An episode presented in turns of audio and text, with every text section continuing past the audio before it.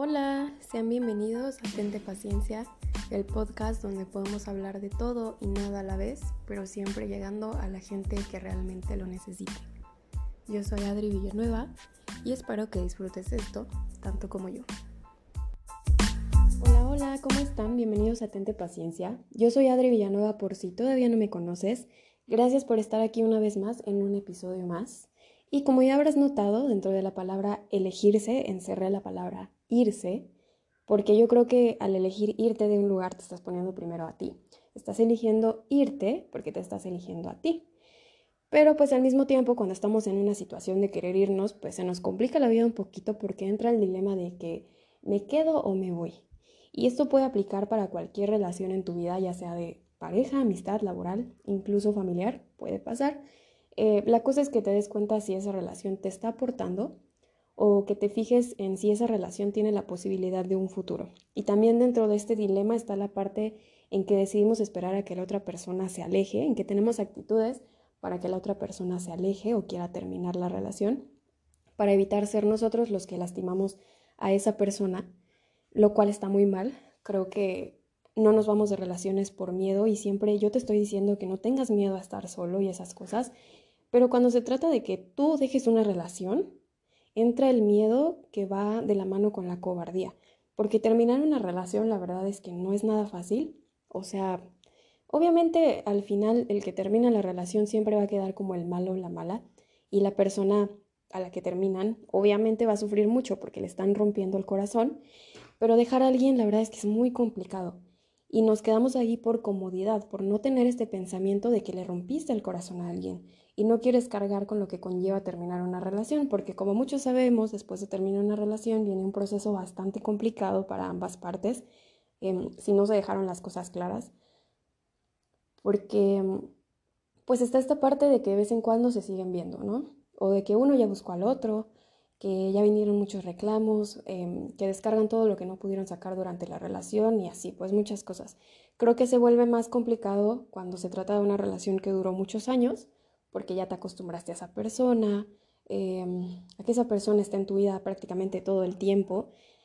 Em, no sé, pues hay un cariño y de alguna forma se forma una dependencia pero al final de cuentas llega un punto en el que ya no es lo mismo y es válido porque como ya te dije en muchos episodios, cada persona es un mundo y estamos en constante cambio.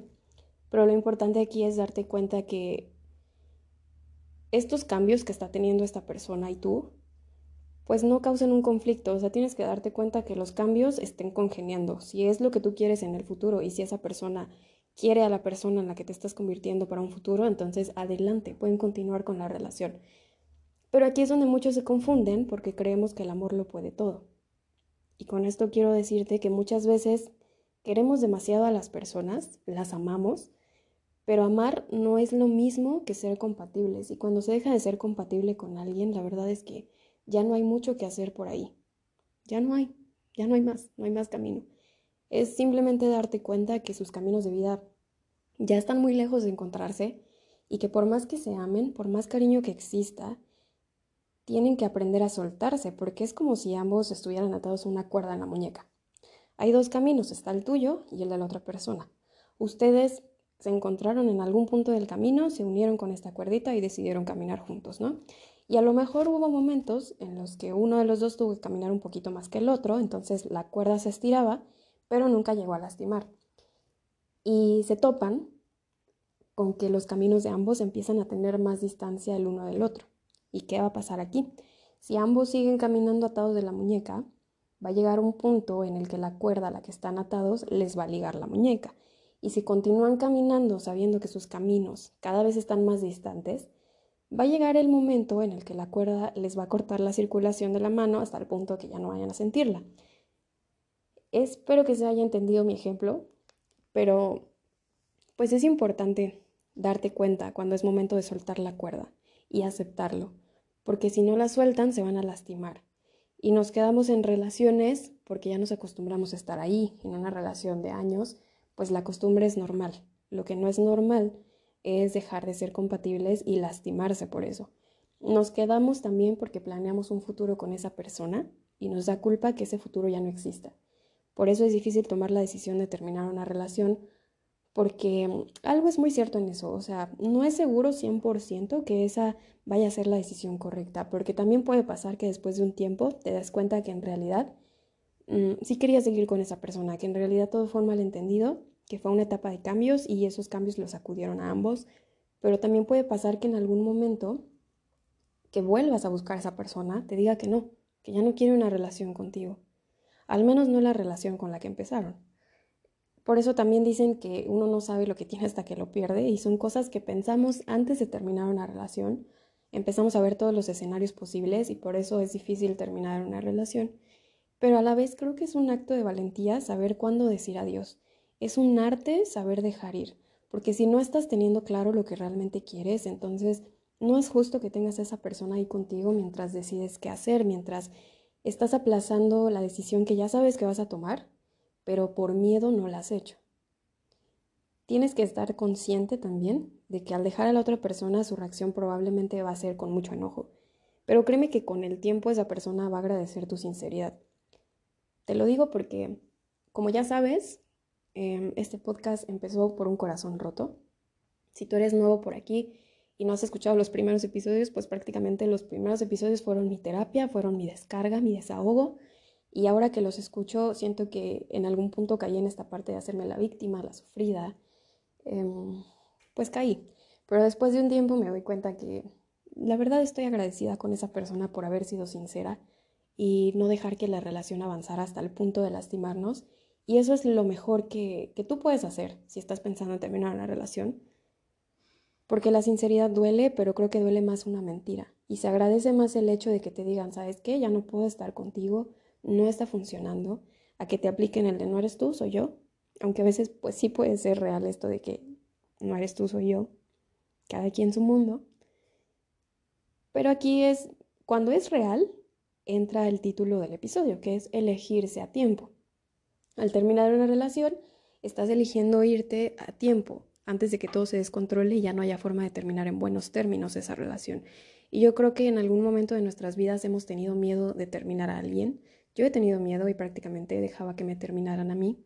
Es algo que pasa, pero ahora sabes que tienes que elegirte a tiempo, porque no es bonito estar en una relación en donde ya generaste dependencia, pero a la vez sabes que la relación ya no está bien, de que esa relación ya no tiene futuro, de que no sientes lo mismo, pero te da miedo irte porque te acostumbraste a estar ahí, y al acostumbrarte a estar ahí sabes que cuando termine la relación la vas a pasar mal. Y no solamente la vas a pasar, o sea, no solamente la va a pasar mal esa persona, tú también, porque ahora sí viene la parte de desaprender a estar en pareja y de aprender a estar solo, de aprender a estar sola.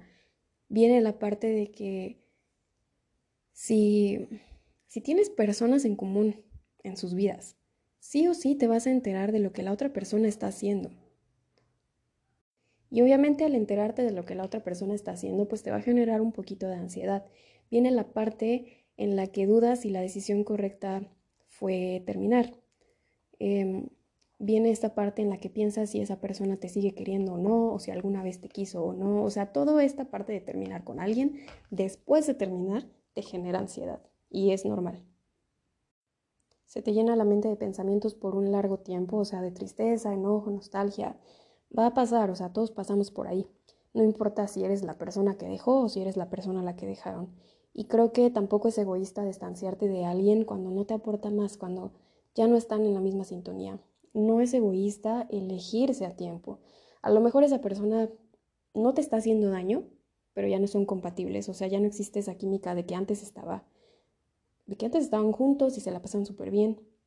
Ya no te aporta nada y tú tampoco le aportas nada y para esto pues existe la responsabilidad afectiva, porque tú no puedes dejar de hablarle a una persona de un día para otro sin decirle por qué lo estás haciendo, por qué estás decidiendo alejarte. O sea, no te puedes alejar solo porque sí, no te puedes alejar solo para evitar la plática incómoda, tiene que pasar.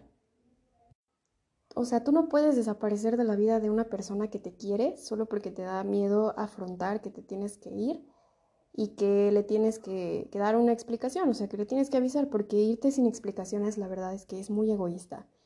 Sí te puedes distanciar, pero tienes que saber cómo hacerlo, tienes que intentar tener una conversación con esa persona, aunque cueste, pero es saber cómo esa persona se está sintiendo y exponerle cómo te estás sintiendo tú.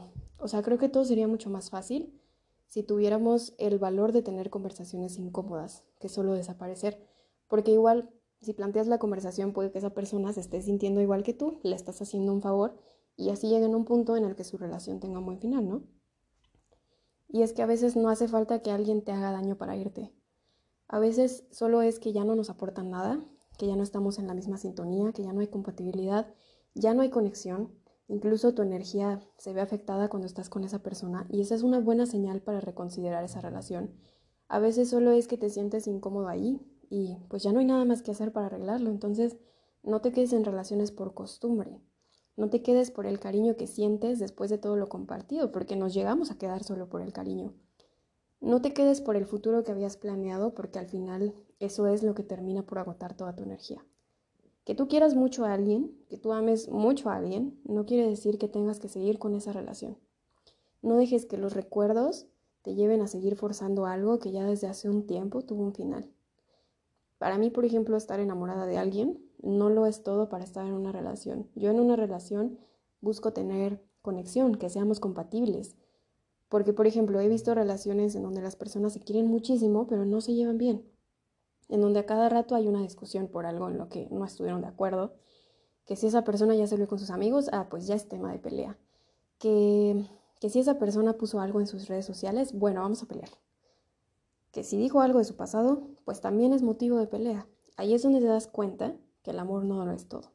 Y que antes de iniciar una relación y cada determinado tiempo tienen que sentarse a platicar qué están dispuestos a negociar y qué no están dispuestos a negociar.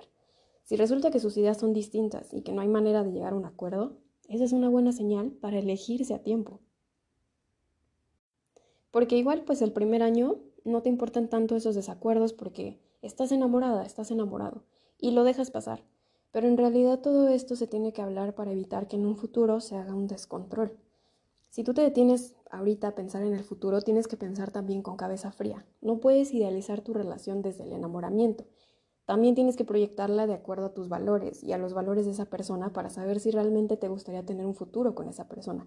También tienes que observar si esa persona te está valorando y te está respetando. O sea, imagínate que esa persona sea muy celosa y que se enoje de que te voltean a ver. Y, y sí pasa, ¿eh? O sea, pasa que existen estas relaciones en donde hasta por eso se enojan. Entonces, si tu pareja no te valora, si tu pareja no te respeta, y me refiero con esto a que no te deja ser tú mismo, que no te deja ser tú misma, te controla,